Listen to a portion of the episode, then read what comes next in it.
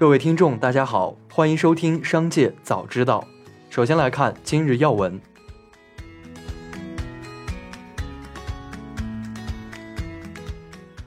近日，人教版数学教材插图引发舆论关注。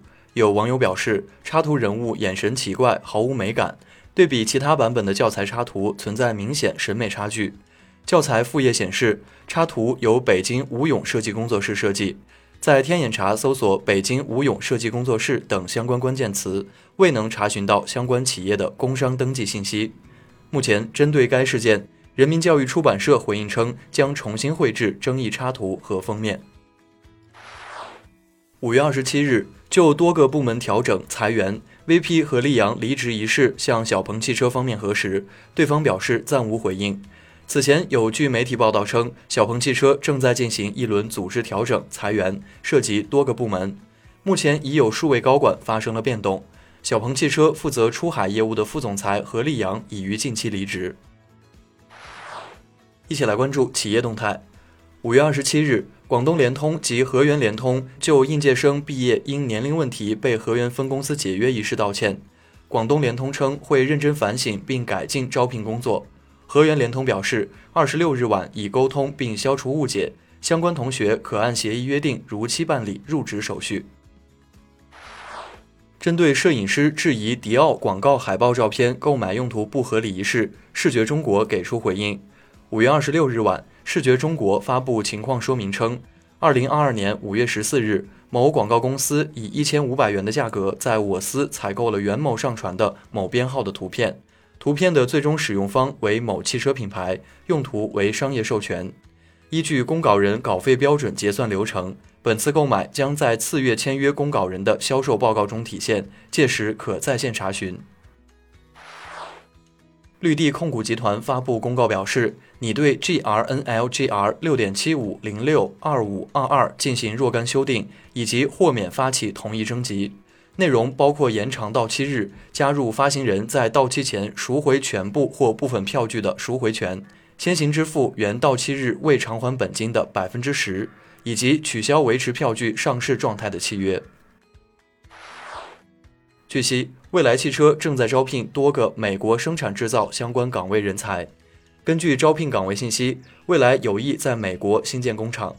不过，蔚来汽车回复记者采访时表示，关于美国建厂一事暂无可披露的信息。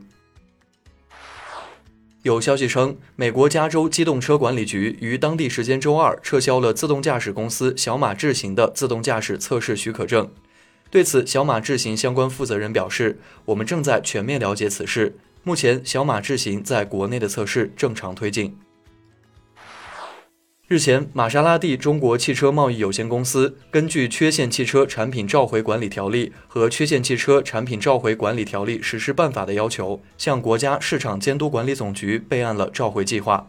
决定自即日起召回2021年7月17日至10月1日期间生产的部分进口2022款莱凡特混合动力汽车，共计755辆。中国执行信息公开网近期发布的消息显示，绿城物业服务集团有限公司被列为被执行人，执行法院是杭州市萧山区人民法院，立案时间是2022年5月26日，案号2022浙0109直3965号。执行标的幺七幺幺二。下面来关注产业发展动态。五月二十七日，任泽平团队发布《中国财富报告二零二二》，显示，二零二一年中国实物资产占总财富比重高达百分之六十九点三，主要表现为房地产，全国住房市值达到四百七十六万亿元，金融资产占比百分之三十点七。有网友爆料称。江苏泰州某公司运营岗位首月工资仅八百元，且招聘要求称不要觉得八百元工资少，请放下姿态，遭到网友质疑。二十六日下午，该公司负责人回应节目新闻记者，该招聘要求已经违背了道德，目前公司已删除该招聘信息。当地人社局称，企业发放的工资不得低于最低工资标准，该公司此举已涉嫌违反劳动法。五月二十七日。任泽平团队发布《中国财富报告二零二二》，报告显示，二零二一年中国居民财富总量达六百八十七万亿，，2005至2021年年均复合增速高达百分之十四点七，财富增速远超美日，户均资产约一百三十四点四万元，中国居民财富规模仅次于美国。